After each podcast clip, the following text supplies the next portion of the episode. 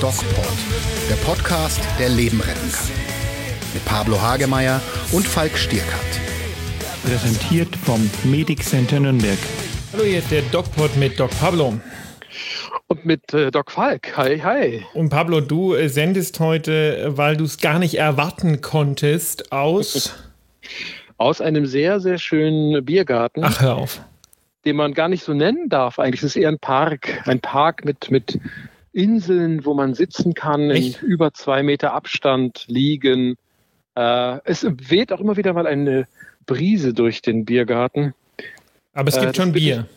Zu entschuldigen, ja, es gibt Bier. Also ich habe jetzt Apfelschorle. Ähm, Ja, genau. Wir werden dann später ein, ein Bierchen, denke ich, auch trinken. Und uns feiern, dass wir wieder raus können. Ich komme komm auch gerade aus dem Biergarten und habe dort ähm, auch nur alkoholfreies Bier getrunken, weil ich ja heute noch Dienst habe. Aber ähm, äh, was mir aufgefallen ist, ist, dass es ähm, eine Maskenpflicht auch draußen gab. Wie findest du das? Ja, ich habe auch mich gerade angestellt und war mir auch unsicher, soll ich jetzt, wenn ich vom Platz aufstehe zum Getränke holen, den, die Maske anziehen und dachte mir, eigentlich ist da genauso viel Abstand jetzt zwischen den Menschen und eigentlich weht so ein Wind, der verweht ja auch die Viren. Also die, die Logik dahinter äh, ähm, habe ich noch nicht so ganz kapiert. Also wenn man dann aber wiederum ansteht, also unmittelbar bei der Getränkeausgabe, Ja. da kommt man sicher wieder ein bisschen näher. Ähm, so, die ist aber auch in der frischen Luft. Also das, ich glaube, man muss einfach mit diesen, mit dieser Unklarheit, die ja letztlich aber auch ein Schutz ist, nur eine Prophylaxe, mit der muss man irgendwie umgehen können, oder? Das ist Ja, die das denke ich auch. Das denke ich auch. Und ich, also ich glaube, es macht sogar Sinn, im Biergarten ähm, die Masken aufzuhalten, weil genau wie du sagst, kommen sich doch die Menschen näher und ähm, man weiß ja nicht, klar, draußen mag das. Im Übrigen, der Wind, den man hört, ist tatsächlich auch der Wind, der bei dir weht. Ähm, Ja, genau. das, das muss man entschuldigen. Ähm, draußen ist es halt so, dass äh, die Ansteckung über Aerosole deutlich äh, weniger wahrscheinlich ist. Aber klar, wenn du beim Essen anstehst und einer neben anderen und vielleicht auch nicht jeder die anderthalb Meter Abstand hält, macht das schon Ja. äh, Sinn. Besser vielleicht als nicht. Mm. Was mir im Biergarten aufgefallen ist heute, war, vielleicht kannst du da aus psychologischer Sicht was dazu sagen, dass äh, die jüngeren Menschen sich schon eigentlich alle sehr an die Regeln gehalten haben und die, die es immer wieder ignoriert, belächelt, torpediert haben, zum Teil ähm, in die Küchen was reingeschrien haben, weil sie irgendwas wollten, waren die Älteren. Also ich habe auch einen älteren Mann hinter mir gehabt, der hat per Du keinen Abstand gehalten. Und also es scheint, äh, das ist natürlich jetzt nur ein subjektiver Eindruck, aber es scheint, dass die, die besonders schützenswert scheinen, ähm, doch die sind, die es am wenigsten schert. Und dass Kinder, also wir haben jetzt ja auch Kinder dabei, die haben die Maske die ganze Zeit an. Ja, also, Ja, für die ist das ein Spiel. Also meine Kinder haben keine auf, das mü- müssen sie ja auch nicht. Ja, aber so Ähm, die übervorsichtigen Kinder, ähm, die, die, die haben sie an, ja. Den muss man sagen, komm, hier kannst du sie jetzt mal ausziehen. Aber es Äh, geht und- mir tatsächlich eher um die Älteren. Ja, klar, die Älteren fallen, ist auffällig, ne? Aber wie Wahnsinn. viele Nasen- oder Kinnträger ha- hast du beobachten können? Also ich habe einige beobachten können, die die Maske wieder nur am Kinn oder am Hals tragen oder als Stirnschutz. Ja, oder äh, was auch da stand, war, dass die Bierbänke oder die, die, die Sitzgelegenheiten nur vom Personal verrückt werden dürfen und die ähm, schieben es halt gnadenlos in den Schatten rein, obwohl sie es eigentlich nicht dürfen. Also das Verhalten der Älteren, ähm, was, was mir so auffällt, ist wirklich äh, ähm, ja beschämend. Wobei, da muss ich einen äh, Einspruch erheben. Wir haben es jetzt auch gemacht. Wir haben jetzt tatsächlich alles verschoben, aber wir haben uns an den aufgestellten Stöckchen orientiert, die eben den Abstand kennzeichnen. Und da das ja so ein Park ist, den wir hier haben, ähm, Ja, aber das ist nicht der Punkt. Der Punkt ist, dass es bei uns eben nicht erlaubt war äh, und es gemacht wurde, und zwar von Älteren. Ja. Und der Punkt ist, dass sich äh, hauptsächlich die Älteren eben nicht an die Regeln halten. daran halten. Und das Mhm. würde ich gerne von dir wissen, aus psychologischer Sicht, warum.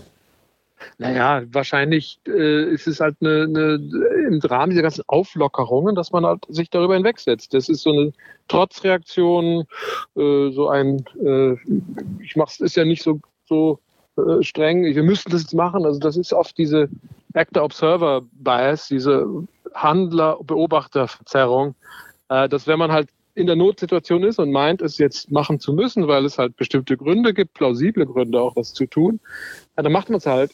Aus der Beobachterhaltung ist es halt Fehler. Äh, aber wenn man selbst betroffen ist, ja, relativiert man die Regeln. Nicht? Und, und das hat Vorteile, weil man handlungsfähig bleibt. Der Nachteil ist natürlich, von außen sieht es tatsächlich aus wie ein grober Fehler, äh, den man dann natürlich auch moralisch sanktionieren kann oder auch zu Recht sanktionieren kann. Aber warum gerade die Älteren?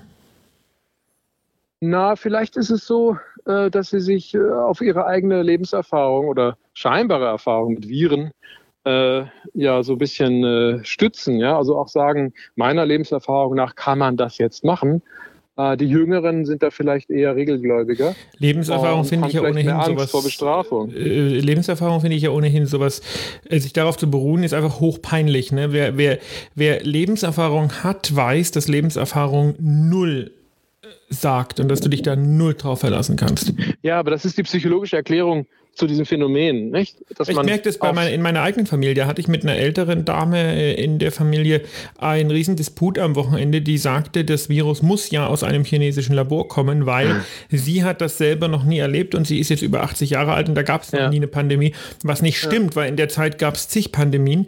Und ähm, man hat das also, das, das Ganze ähm, ähm, einfach wegignoriert. Und ähm, damals gab es halt noch kein Internet, damals gab es noch nicht so eine gute äh, Informationsweiterleitung. Aber Tatsache ist, man nimmt die Erfahrung, die man im Leben gesammelt hat, und äh, setzt deren Inhalt falsch an, um dann falsch zu argumentieren. Also das finde ich ganz bitter.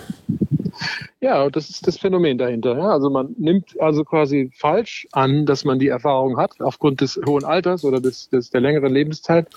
Ähm, auf der einen Seite. So, andererseits ist es natürlich auch tatsächlich ein Vorteil. Man, man ist ja selbst referenziell in der Einschätzung und in der Wahrnehmung der Welt. Wir nehmen ja die Dinge nur so wahr, wie wir sie wahrnehmen wollen und können. Nicht die Realität, sondern es ist immer eine Verzerrung dabei. Äh, und das kann der Grund sein, dass die Älteren meinen, aufgrund der scheinbaren Lebenserfahrung mit Viren, ne, sind ja alles jetzt Virologen geworden, Ja, eigentlich, Wahnsinn, oder? ähm, das, zu, das hinzukriegen. Aber ich glaube letztlich, es ist, glaube ich, auch eine Minderheit, weil äh, die Minderheiten gehen jetzt in die Biergärten und von denen die Minderheit äh, sehen sich in der Lage, äh, selbst zu entscheiden, wo sie sitzen möchten. Und das ist immer noch eine Minderheit aus der Minderheit heraus. Aber ich finde, die diesen Altersstursinn finde ich wirklich widerwärtig, das muss ich sagen. Okay. Also, ist ja, Ja, bei dir auch schon ein Stück weit entwickelt? Ähm, Nö, aber mir geht's. Also ich habe ich hab äh, sozusagen auf meiner Lebenserfahrung sind tatsächlich auch, äh, dass ich äh, in S2-Laboren gearbeitet habe. Also ich weiß, was sozusagen diese FFP3 und P2-Masken wirklich können und was es bedeutet, Abstand zu halten. Ähm, das hatten wir ja schon mal in einem Podcast erwähnt, dass Abstand meiner Meinung nach das Wichtigste ist von allen Maßnahmen. Ähm, und und äh, meine Lebenserfahrung sagt mir, man kann sozusagen wie ein Tanz mit dem Thema umgehen. Ja? Also solange man den Abstand einhält, kann man sich flexibel dazu verhalten. Das ist so meine Lebenserfahrung. Und dann werden wir mal schauen, wie lange wie lange ich das durchhalte, wann ich das Viech kriege. Ja? ja, ho hoffentlich nicht, sonst muss ich den Podcast alleine machen. Naja, dann würde ich dir erzählen, wie es ist. Also es ist ja tatsächlich eine systemische Erkrankung. Ne? Davon sind ja immer mehr äh, Fakten. Ja, es ist äh, keine beweisen, Lungenkrankheit. Immer mehr, dass es keine Lungenkrankheit ist und auch nicht wo sowas wie eine Grippe ist. Nein, Ähm, wer das noch sagt, muss man sagen, der hat wirklich einen Schuss nicht gehört. Der hat den Schuss und die Fakten nicht mitgekriegt. Ja. Ja. So. Und du hast äh, an diesem schönen Nachmittag noch Dienst, das heißt, Ja, machst du noch Abstriche oder, Vermutlich. oder normale Medizin, sage ich mal. Ja, es wird wieder mehr normale Medizin und weniger Covid- Covid-Medizin, aber äh, schauen wir, was kommt. Wir wollten uns diese Woche eigentlich mal über das Thema äh, Kinder unterhalten, weil das ist ja. Ja. die Tage auch sehr, sehr intensiv diskutiert worden, auch mit der Mhm. Frage, ähm, was ist wichtiger, geht hier eine ganze Generation verloren, ähm, wie ist es mit dem Schutz? Ja. mit dem Schutz von Kindern ähm, im Rahmen der Pandemie äh, ist das, was bei Kindern passiert, wenn sie nicht zu ihren Freunden dürfen und die ganze Zeit eingesperrt sind, äh, Mit- geht da genau. mehr kaputt, als wir äh, eigentlich Gutes tun. Ähm, da wollten wir uns mal drüber unterhalten und da bin ich mal sehr auf deine ähm, tiefenpsychologische Meinung dazu gespannt. Ja, die, die Tiefenpsychologie ist da, glaube ich, akut, akut gar nicht so gefragt, sondern eher die, die Verhaltenspsychologie, weil wir verhalten uns ja zu unseren Kindern auf eine bestimmte Art und Weise jetzt, dadurch, dass wir sie zu Hause, also die Achtklässler sind ja immer noch zu Hause, ähm, aber und die Kinder, äh, aus, die für Kindergärten und Kitas gedacht sind, sind ja gerade mal wieder eine Woche in den Einrichtungen. Also ich glaube, dass, dass aus dieser Haltung heraus unseren kleinsten und empfindlichsten Wesen gegenüber äh, haben wir schon, sind wir schon ein Risiko eingegangen, den Schaden zuzufügen. Jetzt nicht der Mehrheit, denke ich nicht. Aber depressive Gefühle, leere Gefühle, ähm, ist so das eine. Langeweile Meinst du wirklich, das, das ist so? Glaubst du wirklich, dass das bei Kindern aufkommen kann? Ist das nicht ja, eher eine, ist das nicht eher ein, ein, ein äh, Problem von Erwachsenen? Nein, also Kinder können genauso depressiv werden ähm, und genauso ängstlich werden. Im Gegenteil, wenn die Eltern sehr äh, sehr ängstlich sind und sehr übervorsichtig sind, was den Umgang mit dem Virus betrifft, entwickeln die Kinder die Ängste und nicht die Eltern. Also die, die Eltern sind immer Vorbild, auch äh, unbewusst und automatisch. Ähm, und in, in, einem übervorsichtigen Verhalten kann das den Kindern auch Angst machen. Ähm, das ist äh, sehr komplex und wir, wir können auch versuchen, natürlich den Kindern Vorbild zu sein, indem wir äh, uns, uns an die Regeln halten und so. Aber wenn wir das zu streng machen, macht das wirklich auch Angst. Ja, und das ist jetzt nur die eine Seite. Die andere Seite ist natürlich die Erwachsenen, die, die sehr impulsiv sind, sehr erregt sind, selber ihre Ängste umkehren in Wut und Zorn. Ähm, auch wenn das nicht gegen die Kinder geht, in Form von Gewalt, ist es doch eine sehr angespannte Stimmung in diesen Haushalten. Und da ist vielleicht auch das Bildungsniveau nicht das Beste oder auch das soziale Umfeld nicht das Beste. Vielleicht wird da auch noch Alkohol oder andere Drogen konsumiert. Und ich möchte nicht in, in der Haut dieser Kinder stecken, die diesem Umfeld ausgeliefert sind, weil sie ja wehrlos sind und, und, äh, und das über drei Monate jetzt vielleicht sogar gewesen sind. Und da erwarte ich tatsächlich, und da erwarten auch die Fachgesellschaften, auch die Kinder- und Jugendpsychiater, ähm, dass, dass, die, dass wir eine, ein paar Kinder haben werden, ein paar mehrere leider, äh, die, ja, die darunter tatsächlich gelitten haben und leiden und das aufgearbeitet bekommen müssen. Ähm, ob das jetzt so eine schwere Traumatisierung sein wird, ähm, wie man das auch an die Wand zeichnen kann, oder ob es nur eine Belastungsreaktion ist, also eine, eine erschwerte Form, äh, mit einem Lebensereignis umzugehen, die sich aber auch wieder reguliert. Ähm, das werden wir erst sehen, das können wir jetzt noch nicht sagen. Hm. Weißt du, ich denke mir halt, ähm, wenn jetzt immer so gemeckert wird, ja, die Kinder sind die ganze Zeit zu Hause und so. Ähm, äh, warum kriege ich denn Kinder, wenn es mich dann stört, dass sie zu Hause sind? Klar, unser Gesellschaftsbild und unsere Art und Weise zu arbeiten ähm, funktioniert anders. Aber eigentlich ist das ja eher der negative Kompromiss. Und eigentlich hätte man ja jetzt sagen müssen als Eltern, okay, ich habe ja auch zwei Kinder, okay, die Kinder sind jetzt zu Hause. Ähm, das ist doch mal auch eine schöne Zeit. Also wenn ja. ich als Eltern darunter leide, dass meine Kinder zu Hause sind, habe ich da nicht ganz grundsätzlich irgendwas falsch gemacht? Ähm, wir sprechen von einer Minderheit, die nicht mit ihren Kindern umgehen kann und überfordert ist. Ich glaube, die Mehrheit der, der Menschen ähm, in Deutschland und auch weltweit, glaube ich schon, in der westlichen Welt zumindest, können mit ihren Kindern umgehen, sind auch erwünschte Kinder oder auch die Familie, ist auch eine Freude. Aber Warum wird denn dann die Diskussion so laut geführt? Nach einer Woche oder zwei Wochen ist auch eine Familie Stress. Ja? Also Ärger und Zorn und Stress kommen natürlich emotional. Ist es anstrengend, aufeinander zu hocken und das muss man regulieren. Deswegen wird es wahrscheinlich Teil der Diskussion. Also nicht nur, weil wir die, die äh, ja, elterliche Gewalt an Kindern als Thema haben, sondern weil generell ähm, Stress in Familien passiert nach Wochen des Aufeinanderhockens. Ob das jetzt die Idealfamilie ist oder auch nicht, das ist, ist einfach so, das gehört mit dazu und deshalb muss das, muss das besprochen werden. Deshalb wird das so, so groß. Aber jetzt. offenbart das nicht ein ganz grundsätzliches Problem in unserer Haltung zur Familie? Nämlich, dass, nee. warum nicht? Nee, glaube ich nicht. Äh, nämlich, dass wir, ähm, äh, ich sage jetzt mal ganz provokant, verlernt haben, miteinander mhm. umzugehen. Der klassische Weg, wie Familien heutzutage funktionieren, sprich Mama und Papa gehen früh arbeiten und die Kinder sind abend mal eine Stunde zusammen mit den Eltern, ist doch eigentlich nicht der richtige.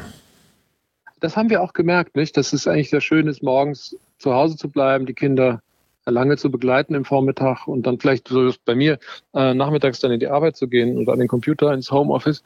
Ähm, das ist eine neue Qualität, die wir jetzt, glaube ich, entdeckt haben und die können wir tatsächlich, hoffe ich zumindest, irgendwie wertschätzen und rüberretten.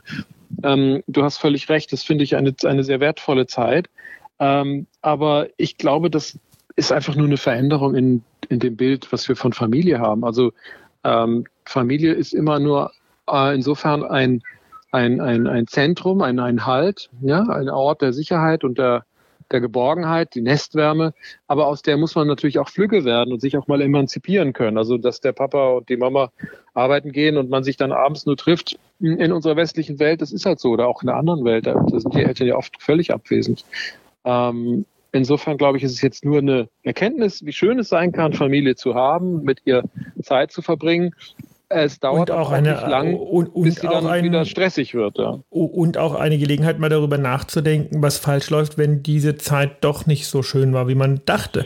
Und wenn, genau, wenn, man, äh, also, wenn man gemerkt hat, hey, äh, ja. man kommt mit seinen Kindern eigentlich gar nicht so gut klar, wie man das gerne hätte, ja. dann sollte man vielleicht genau. mal ganz generell nachdenken, weil ich glaube, das äh, soll auch so ein bisschen das, oder das ist mein Resümee dieses Podcasts, ähm, mal zu sagen, hey, ähm, nicht, dass die Kitas und Schulen zu sind, ist das Problem, sondern dass die Eltern daraus ein Problem machen, ist das Problem. Ja, also die Kitas und die Schulen, dieser öffentliche Raum, in dem die Kinder ja auch mal sich lösen können von ihren Familien, die ja wirklich nicht immer optimal sind, ist ein, ist tatsächlich jetzt äh, auch sehr wichtig für die Kinder. Also äh, macht ihnen den Kopf frei, fördert die sozialen Kontakte, fördert auch die Einsicht und Erkenntnis, dass sie auch anders angenommen und akzeptiert sind und nicht nur in der Familie in dieser abhängigen Position groß werden, sondern auch woanders als Menschen geschätzt werden. Ich glaube, das ist extrem wichtig. Ja, ja, aber das Insofern, sollte jetzt nicht, das sollte jetzt nicht äh, äh, alles über, also das sollte nicht das Wichtigste sein. Das sollte, das sollte nee, auch mal ein paar Wochen wegbrechen können. Ja, ja, klar. Ähm, ja, es wird sicherlich das eine oder andere Elternteil merken, dass es überfordert ist mit den Kindern und, und kann natürlich, so wie du, so wie ich dich verstehe, darüber nachdenken, ob es äh, ja, sinnvoll ist, eine Familie zu haben oder ob er der geeignete, das geeignete Familienmitglied ist in diesem Zusammenhang. Diese, diese Gedanken der Reflexion finde ich wunderbar und, und finde ich richtig auch, dass man sich das wirklich auch überlegt, klar. Ja. Na gut, also das, es gibt eine Menge zum drüber nachdenken und es gibt eine Menge zum äh, ja auch kommentieren und schreibt uns in den sozialen Medien, was äh, ihr für ein Thema oder für, ein, für, eine Meinung zu diesem Thema habt. Und ähm, dann würde ich den Pablo jetzt mal wieder äh, zum Bier trinken entlassen und wir hören uns nächste Woche wieder. Ja, und zum Burger. Ich habe einen, äh, was habe ich denn bestellt? Ich weiß gar nicht. Und ja, zum Fleischburger. Irgendein Fleischburger. In diesem Sinne, bleibt gesund. Und wie immer, geht achtsam mit der Globen. Mehr bei uns im Netz auf nordbayern.de.